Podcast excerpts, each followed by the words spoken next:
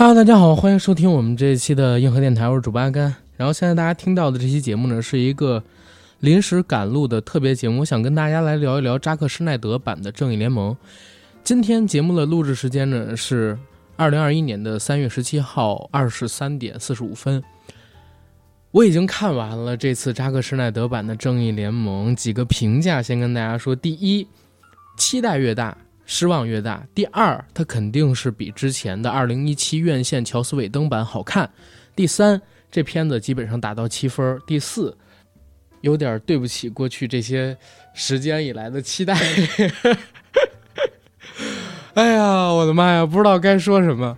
今天下午我发了个朋友圈，我说期待越大，失望越大。我都没说我指的是哪部片子，好多朋友就已经在我朋友圈里边说：“阿甘，你说的是《正义联盟》扎克施耐德版吗？”我说：“是的。”哎呀。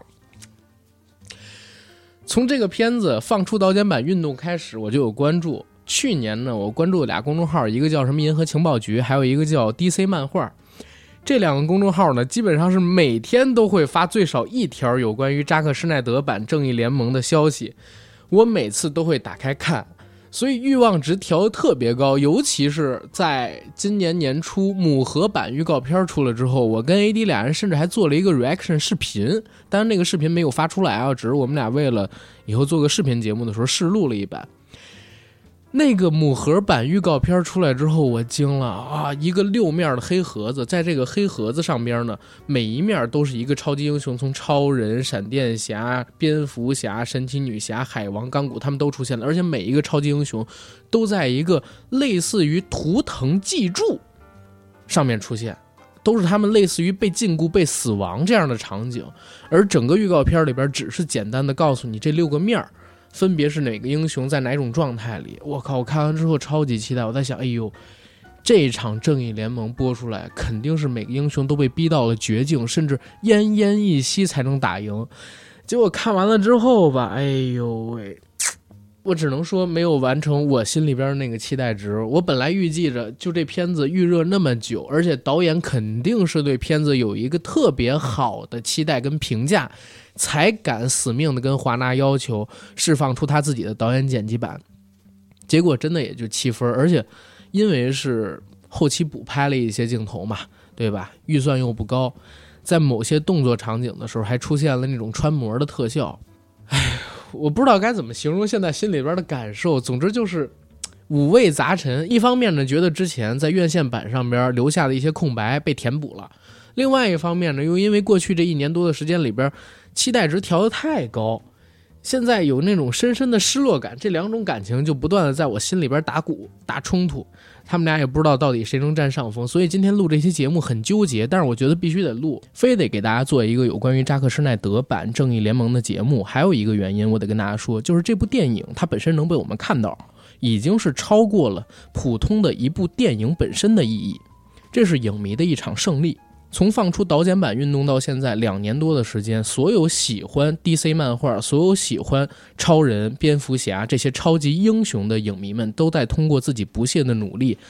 去促使华纳把这个版本的正义联盟推放出来。那到目前为止，这个版本已经出来了。不管中间有没有华纳为了推行自己线上流媒体 HBO Max 的原因，这都是影迷的一种胜利。所以今天必须得跟大家聊一聊这部电影。而且我觉得在今天这期节目里边，我聊电影本身剧情的部分都不太会有聊它花边的部分多，因为这部电影的剧情其实和院线版没有太大的区别。你可以把它认为是院线版的一个扩充，人物线变得更丰满，那些没有单体电影的超级英雄前情故事变得更流畅、更丰富了，而且在最后也留下了不义联盟的联动以及第二部的伏笔。最早知道扎克施耐德要执导正义联盟的消息，其实应该是在二零一四年、一五年的时候。当时 DC 或者说华纳把全部的心血都扔在了扎克施耐德身上，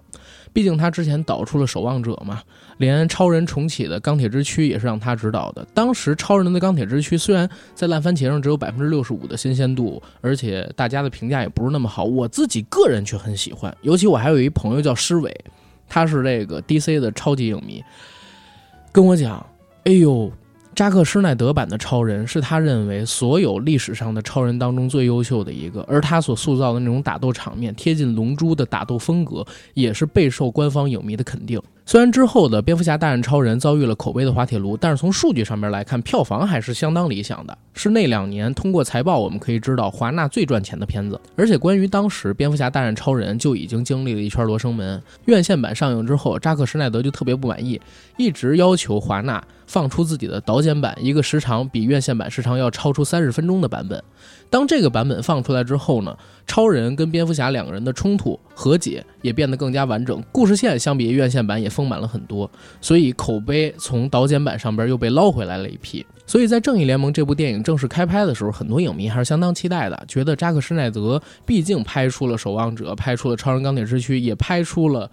蝙蝠侠大战超人的导剪版，最起码他是目前为止已经越来越流水线化的好莱坞的这种超级漫画英雄当中的一个特立独行者。他所塑造的片子，不管你觉得口碑怎么样，都以其独特的视觉风格和打斗风格，包括叙事风格，得到了大家的承认跟期待。但是天不遂人愿，二零一六年的时候，扎克施奈德的女儿自杀了。因为女儿的自杀，扎克施奈德呢深深的自责，觉得自己没有陪好家人，自己要为女儿的自杀去负责任，所以患上了轻度的抑郁。也直接导致没有办法把当时已经拍好了五分之四的《正义联盟》全部拍完，退出了华纳的这个项目。在之后，华纳就宣称扎克施奈德退出项目的时候，全力推荐了一位呃知名大导来接手《正义联盟》的拍摄。这位大导呢，就是指导过《复仇者联盟一》的乔斯韦登。那两年，乔斯韦登也很火。大家给他冠上了一个超级英雄群戏最佳导演的名号。他来接手指导《正义联盟》，大家觉得其实也还 OK 啊。毕竟之前《复仇者联盟一》跟《复仇者联盟二》都是口碑票房双丰收，而且呢，毕竟在之前扎克施奈德亲自操刀的那几部作品或多或少都会有一些瑕疵。总结起来就是画面太暗，人物感情戏不够丰沛。笑点不够足，整体偏阴郁，太黑暗。再加上影迷实在是想看到《正义联盟》如期上映，就也接受了乔斯韦登接替扎克施奈德补拍后五分之一这件事儿。没有想到，扎克施奈德退出，韦登接手之后的《正义联盟》却遭遇了口碑、票房的双向滑铁卢。这片的成本非常高，不仅仅是补拍这么简单。按照华纳他后期通过财报这边提出来的一个数据。光是《正义联盟》，乔斯韦登接手之后所增加的片子的成本就超过八千万美元。片子已经拍了五分之四了，怎么可能花八千万美元去接拍呢？那肯定是在大部分的剧情性内容上边都进行了修改。所以，当这部电影上映之后，网上就一直流传一个消息，说存在着一个扎克施奈德导演剪辑版的。正义联盟那个正义联盟呢，就存在在扎克施奈德的电脑当中，而扎克施奈德也在流媒体上边承认有这么一个导剪版存在。当他本人承认有这个版本存在之后，喜欢扎克施奈德作品的这些影迷们，包括喜欢 DCEU 这版本的之前的片子的这些影迷朋友们，就开始发起了大规模的请愿活动，跑到华纳的官网上，甚至跑到了白宫请愿网上边去联名，要求华纳放出。扎克施奈德导演剪辑版的《正义联盟》，因为乔斯韦登版本的《正义联盟》，我在看完之后，我也会觉得它完全不像是 DCEU 那一挂的电影。闪电侠成了一个逗逼，蝙蝠侠也安排进了大量无趣的搞笑桥段，而且在那部片子里边，结尾的打斗戏让人觉得异常的扯淡。一众英雄打不过的荒原狼被超人三下五除二就给干掉了啊，导致最后的大决战让大家觉得特别不爽，甚至有不少影迷把它当成一个笑话，说这根本就不是一个《正义联盟》这种 title 的电影的大决战。如果超人早来五分钟，神奇女侠、蝙蝠侠、钢骨、海王、闪电侠就不用被人给狠虐了。只要超人来了，不就都解决了吗？超人到底在耽搁什么时间呢？所以影迷们就更认为扎克施奈德导演剪辑版是存在的。扎克施奈德本人也在流媒体上边不断的露出消息，也不断的透露出原版正义联盟的剧情。那大家通过原版正义联盟的剧情发现，会跟院线版的正义联盟有很大的不同，就把锅全部都甩给了乔斯韦登，认为他毁了这部电影，认为他把已经写的很完满的故事进行了修改，并且缩短了时长，把它做成了一个一百二十分钟左右的常规商业片。乔斯韦登呢，可以说是在过去几年的时间里边背了大锅。而且除了扎克施奈德本人之外，在一众演员当中的钢骨扮演者雷费舍也不断的炮轰华纳官方和乔斯韦登，说他们删除了自己大量的戏份，自己呢是扎克施奈德版《正义联盟》的核心人员。原电影剧本当中他自己的故事线，而且已经拍好的情节被删除了五分之三，导致钢骨这个角色在《正义联盟》的电影里边根本就立不住。他的炮轰还引来了跟华纳高层的骂战，甚至呢，华纳高层还扬言过要封杀雷费舍，但是依旧没能阻止这位暴脾气的演员。雷费舍在过去几年的时间里边孜孜不倦的在推特上边艾特华纳官方，艾特扎克施奈德。扎克施奈德呢也是配合他放出了越来越多的物料跟资料。那影迷朋友们肯定是支持这两位电影的主创人员的，不断的炮轰，不断的请愿。最终，大家都知道，二零二零年因为爆发了疫情，大概是从三月份开始，美国的疫情就失控了，院线产业大受打击。而好莱坞的这几大电影公司呢，都开始纷纷谋求转型，推出了自己的线上流媒体平台。首当其冲的呢，如果我没记错，应该是派拉蒙。派拉蒙当时把《魔法精灵二》《魔法精灵二》这部电影呢，放到了线上流媒体去发行，结果效果呢是出乎意料的好。他们自己说，《魔法精灵二》这部电影呢，获得了他们自己根本就没有想象过的高收入。那这个事儿呢，就极大的刺激了好莱坞的这些大的制片厂。华纳在那之后，大概没了多久就改了口风。之前他们一直不承认说，哎，存在扎克施奈德导演剪辑版。但是当发现流媒体有这么大市场，线下院线又不太行了的时候，啊，华纳就改口说，扎克施奈德版是存在的。我们呢，现在也愿意支持扎克施奈德制作他自己的导演剪辑版，不过就别走院线了，走我们华纳马上就要推出的 HBO Max，啊，线上的流媒体平台，把它做成一部美剧啊，分成六集，一共四小时的时长，放出来给各位去看。那这个消息当时出来的时候呢，DC 粉普遍说我们过年了，普天同庆，这是一个影迷的胜利。当然，这确实是影迷的胜利。但是我们回过头也去说啊，华纳这一招呢是非常的高明，因为扎克施耐德放出导剪版这个运动，在推特上面的话题度是非常非常的高，全球的影迷都在参与，包括就咱们中国也有不少电影的大号自媒体博主跑到这个美国的请愿网上面去协助了这个请愿的过程。而在 HBO Max 上边上线扎克施耐德的导导演剪辑版《正义联盟》肯定对这个新流媒体平台是一个极大的宣传作用，而且作为一个已经拍了五分之四的电电影，后续投入的资金肯定不需要很多，哪怕把这个补拍的钱当成宣传，HBO Max 的费用，华纳也是乐意的。那从商业上边考量，我也能理解华纳当时为什么愿意让扎克施奈德开始制作这个导演剪辑版。而且前两天我还看了一个报道，这个报道呢是扎克施奈德自己做的一个文字采访。他在这个采访里边亲口承认，这次的导剪版他是没要一分钱片酬的。正是因为他不要片酬，他才有资格去和华纳进行谈判，华纳才愿意让他去制作。总体这次的导演剪辑版补拍费用是七千万美金。包含了特效和请演员回来补拍的费用，但是没有扎克施奈德本人片酬。他是真的爱这部电影，所以在这一块呢，也得给扎导点一个赞。同时呢，也得佩服佩服这些资本家，确实是会做生意。事儿已经走到这么一步了，还能把钱赚得一分不剩，厉害厉害厉害！不知道的还以为华纳姓马呢。定下扎克施奈德导演剪辑版《正义联盟》要上线 HBO Max，这个时间呢，大概是在去年的五月份。随后。啊，就开始了漫长的等待过程，而等待的过程当中呢，每天都会有关于《正义联盟》导演剪辑版的各种物料被传出来，光是预告片还有人物的剧照，就不知道放了多少版，可以说是把全球影迷的期待值都调成了最高。但是这个片子呢，是真倒霉，在上映之前又经历了几重打击。第一个打击时间发生在上周，什么事儿呢？《正义联盟》的完整版资源被华纳因为技术原因外泄出来了。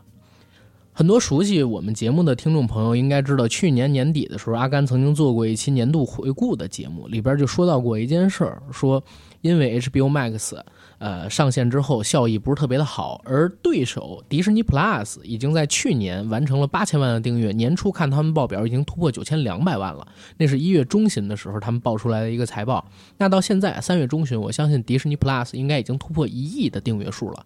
华纳看着眼馋啊，就在去年年底的时候呢，下了一个特别大的一个通知，说我们二一年所制作的所有的院线电影都会选择院线和流媒体同步发行。这当时是一时激起千层浪，然后有很多的影迷，包括说好莱坞那些院线都一致炮轰华纳，说他们不是人，浓眉大眼叛变了，等等等等。因为华纳可能在大家的印象当中还是比较支持于导演创作的那么一个啊电影公司嘛，毕竟他支持诺兰啊，支持这个沙丘的制作。沙丘那导演是维伦纽瓦，好像啊是是维伦纽瓦。同时呢，他还支持扎克施耐德制造了。至今为止，我都认为是最好的超级英雄电影的守望者。当然，我是把诺兰所制作的蝙蝠侠三部曲单独拎出去的，它是犯罪片，它可能都不能完全算作是超级英雄片。华纳做出了这个决定之后，就在今年陆续的把自己院线上映的电影同步放到流媒体平台上边去。而上周呢，放的就是《猫和老鼠》，很多 HBO Max 的用户。在上周购买了《猫和老鼠》的观影券，打开官网上的链接之后，发现，哎，放的呢不是《猫和老鼠》，而是还没有正式上线的《正义联盟》。有的人看的是两个小时的版本，还有一部分人看的就是四个小时的完整片源。这是因为华纳或者说 HBO Max 它自己的技术原因导致的影片资源提前外泄。这件事呢，也在网上边遭到了网友或者说影迷的一致炮轰。钢骨的扮演者雷费舍还在推特上边炮轰华纳，当然了，他也发出呼吁说，虽然大家有的人已经看了，呃，没有正式上线的《正义联盟》导演剪辑版，但是呢，请在三月十八号还是支持一下正版，帮正版呢造造势、造造热度，让大家知道导演剪辑版的价值到底是怎么样。支持正版，也不要外泄片源等等等等的这么一个东西吧。这是片子临上映之前遭遇的第一个打击，第二个打击是啥呢？是原定于前天，也就是三月十五号早上，扎克施耐德版本《正义联盟》的首映礼，因为微软发生了崩溃，不得不延迟了。这是这个片子上映之前遭遇的第二个打击。而第三个打击是什么呢？第三个打击就是我今天能跟大家聊节目，我才三月十七号啊，三月十八号就是正式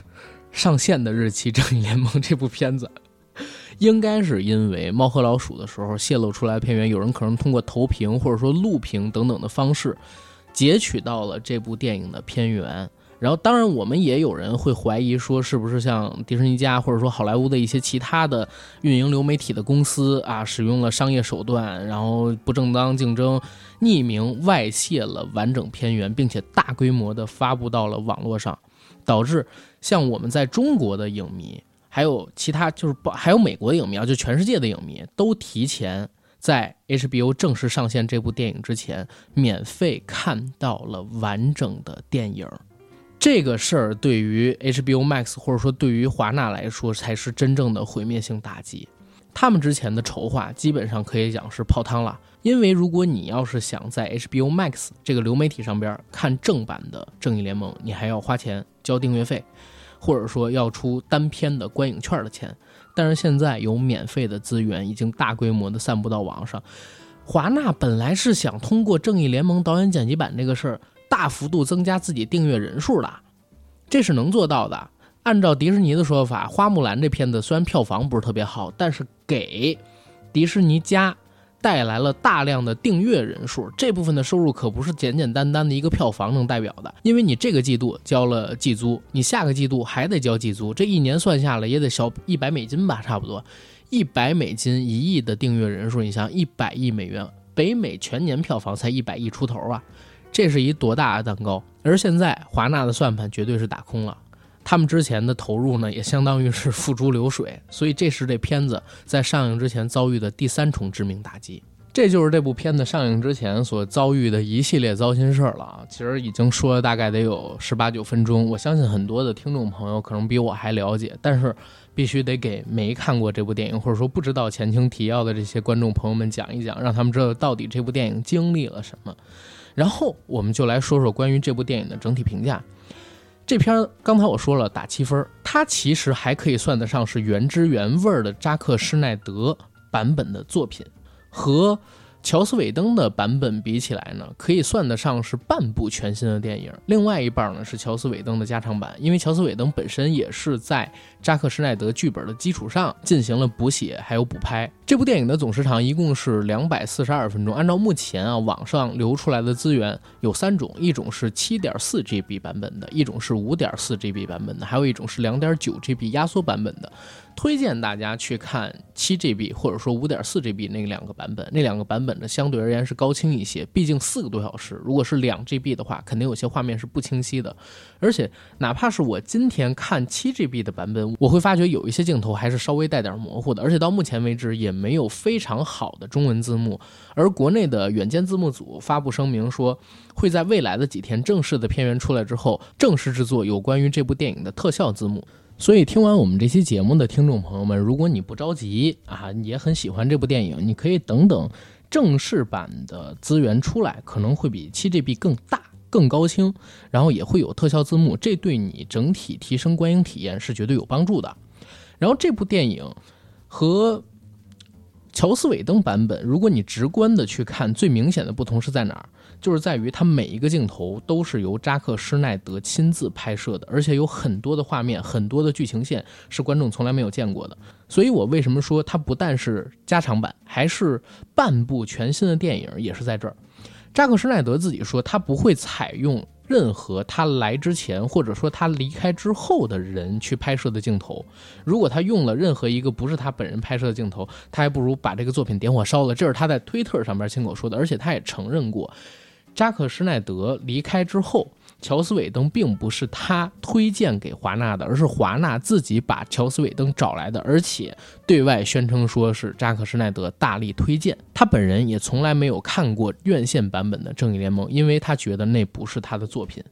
而现在上线的扎克施奈德版本的《正义联盟》也几乎是证实导演说的完全都是真的。就比如说一个最重要的问题，大反派都不一样。啊，他怎么可能 是一个一样的作品呢？对不对？院线版的正义联盟，大家都记得，英雄们面对的反派呢是荒原狼，而扎克施奈德版的正义联盟，英雄们最大的敌人并不是荒原狼，而是更危险的反派达克赛德。达克赛德是谁？大家可以自己去查查。其实，漫威的灭霸，他的原型就是来自于达克赛德。节目的初始，我曾经跟大家说过，当院线版的《正义联盟》上映了之后啊，他的这个荒原狼的表现引起了观众们的吐槽，说荒原狼太弱了，然后还不够超人挥几拳就打完了，也没有什么压迫感。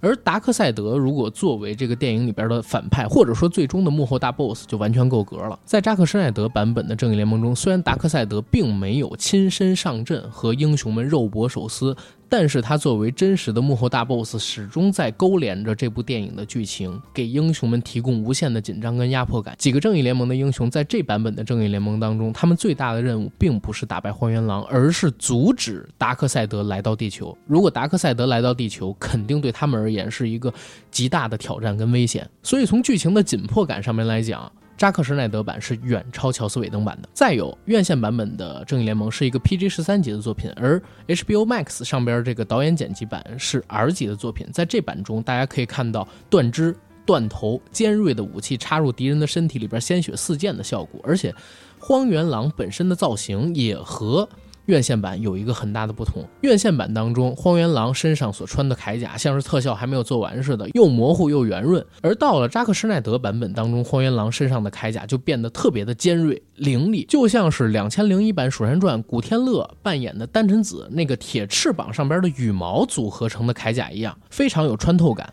而且在反派阵营当中，院线版中没有出现的达克赛德手下另外一个大将叫迪萨德，也在正片当中露面了，而且他是。达克赛德和荒原狼之间的传话筒不断的通过母盒和荒原狼进行交流，给他下达任务。同时，在扎克施奈德版本的正义联盟当中，有关于超人的复活线也变得更加的完整。我们大家都记得啊，院线版的正义联盟开场就是。呃，整个城市或者说整个美国在悼念超人的各种剪影，是由超人在直面一个小孩的手机镜头跟他打完招呼之后开始的。而超人的复活，仅仅是几个超级英雄开了大概五分钟的小会，就开始去夺母盒凑电能，把超人复活，超人黑化，跟他们稍微打几下，然后通过路易斯来了，超人恢复了记忆，又见到自己母亲的玛莎，反过来。加入到片尾的大决战当中，这是院线版电影的一个超人复活剧情线。而到了扎克施奈德版本当中，有关于复活超人的情节被延长了大概二十分钟左右。超级英雄们是如何保护母盒，是如何发现母盒可以复活超人，包括超人在复活之后与几位超级英雄那段非常精彩的打斗戏份都被增长了。而且超人在这部电影当中正式复活之后，还有了一个全新的造型，就是身穿黑色制服的黑超造型，就是漫画当中人气非常高、意义非常重大的这个造型，终于在 DC 电影当中亮相了。而在院线版《正义联盟》当中被边缘化，只剩下功能性的钢骨变成了这部戏里边真正的核心角色，所以雷费舍他大骂你就可以理解了，他说的也都是真的，自己的剧情被删了五分之三。现在我们看到这个版本当中，他是核心人物，他的力量源自于母盒，母盒的分开也是由他去启动的，而超人能够复活也是因为钢骨他的不懈努力。另外，关于钢骨的感情线，在这部戏里边也做了一个极大的丰沛。二零一七年的院线版当中，钢骨是不仇恨自己父亲的，而到了现在这个版本当中，加入了一个钢骨的父亲。因为一己私欲，不希望儿子死掉，强制性的把儿子变成了半人半钢铁的怪物，导致钢骨和他父子决裂。而到电影进行到中后段，父亲牺牲的时候，钢骨又原谅了父亲这样一个桥段，所以他的感情线也变得更加的丰富。而且他父亲牺牲那场戏是一个感情的爆发冲突戏，在这个电影当中很重要。除了钢骨，闪电侠的人物线和情感线也变得更丰满了。在扎克施奈德的版本当中，正式出现了闪电侠的父亲，还有他未来的新女友。开场就是安排闪电侠救下了他的新女友，这是原本院线版当中没有的戏份。而闪电侠和他父亲两个人的交流，也促使闪电侠在结尾的大决战当中突破自己，超越光速，打破时间回溯，让母盒成功分开。除了这几个点之外，在海王当中人气特别高的琥珀，就是魅拉海后魅拉，也在这个片子里边有大量的动作戏份。先是他为了守护母盒对决荒原狼，后来呢被海，后来呢被海王给救下了，又在结尾的噩梦线当中添加了一场他和蝙蝠侠、小丑之间的对手戏。而且在扎克施奈德版本的正义联盟当中，还有几个没有在院线版当中出现的超级英雄和反派正式的露面了。第一个超级英雄呢，就是首任的绿灯侠。这个绿灯侠出现在了回溯母盒到底为什么会留在地球下的那个远古大战当中。第二个超级英雄呢是火星猎人，火星猎人一直在默默地观察着世界上边存在的这些超级英雄，而且也在通过自己的努力让他们团结一心，抵御艰难。第三个值得一提的新出现人物，就是来自于我们中国的著名影星郑恺。哎，郑恺在这部戏里边可不是打酱油，他有台词的场面很多，而且也不仅仅是局限在某一个空间当中。他扮演的那个角色，我特意查了一下，叫做蔡瑞安。这个人物呢，在漫画里边是第四代的原子侠，所以我就在想，如果正义联盟当年啊运行的比较成功，是不是现在原子侠的单体电影已经出来了？郑恺成功的走入好莱坞，已经不是大家印象当中跑男里边那个呃举铁杠的时候放屁的逗逼了。刚才我讲的是剧情和角色上边的不同。而扎导版的正义联盟在摄影和画面上边也和院线版有特别多的不同。这个版本的正义联盟呢，回归了 DCEU 的风格，画面色调又变黑下来了。而且这这儿我其实吐槽一下，这个画面黑是太黑了，我把手机的亮度调到了最高。其实说实话，还是有些场景的时候模糊不清。我不知道是因为我的片源不够高清，还是它这个画面就是这么做的。但实在是影响观影体验。我觉得乔斯韦登的版本，呃，有一个地方比。扎导版的正义联盟要更好，就是它画面亮度毕竟调上去了，最起码不会让你觉得视觉上有看不清的感受。再有一个画面上的不同，就是这个版本的正义联盟，它的画幅是一点三比一，不是常规院线的二点一比一，或者说一点九比一，它是一个类似于正方形的画幅。这个画幅据说是扎克施奈德本人在知道 HBO Max 上面要发行自己的导演剪辑版之后，一直所坚持的。但是我在看完之后，我实在是想吐槽这个画幅，因为我们现在能看到这个电影的渠道肯定不是大银幕，而是流媒体，要不然你就是手机，要不然就是平板，要不然就是显示器。一个一点三比一的画幅出现在这些屏幕上边的时候，会留有极大的黑边框。尤其我今天是特别着急要看这部电影，我是用手机看的，我手机上边只有中间那一部分有内容，两侧有特别大的画面空区。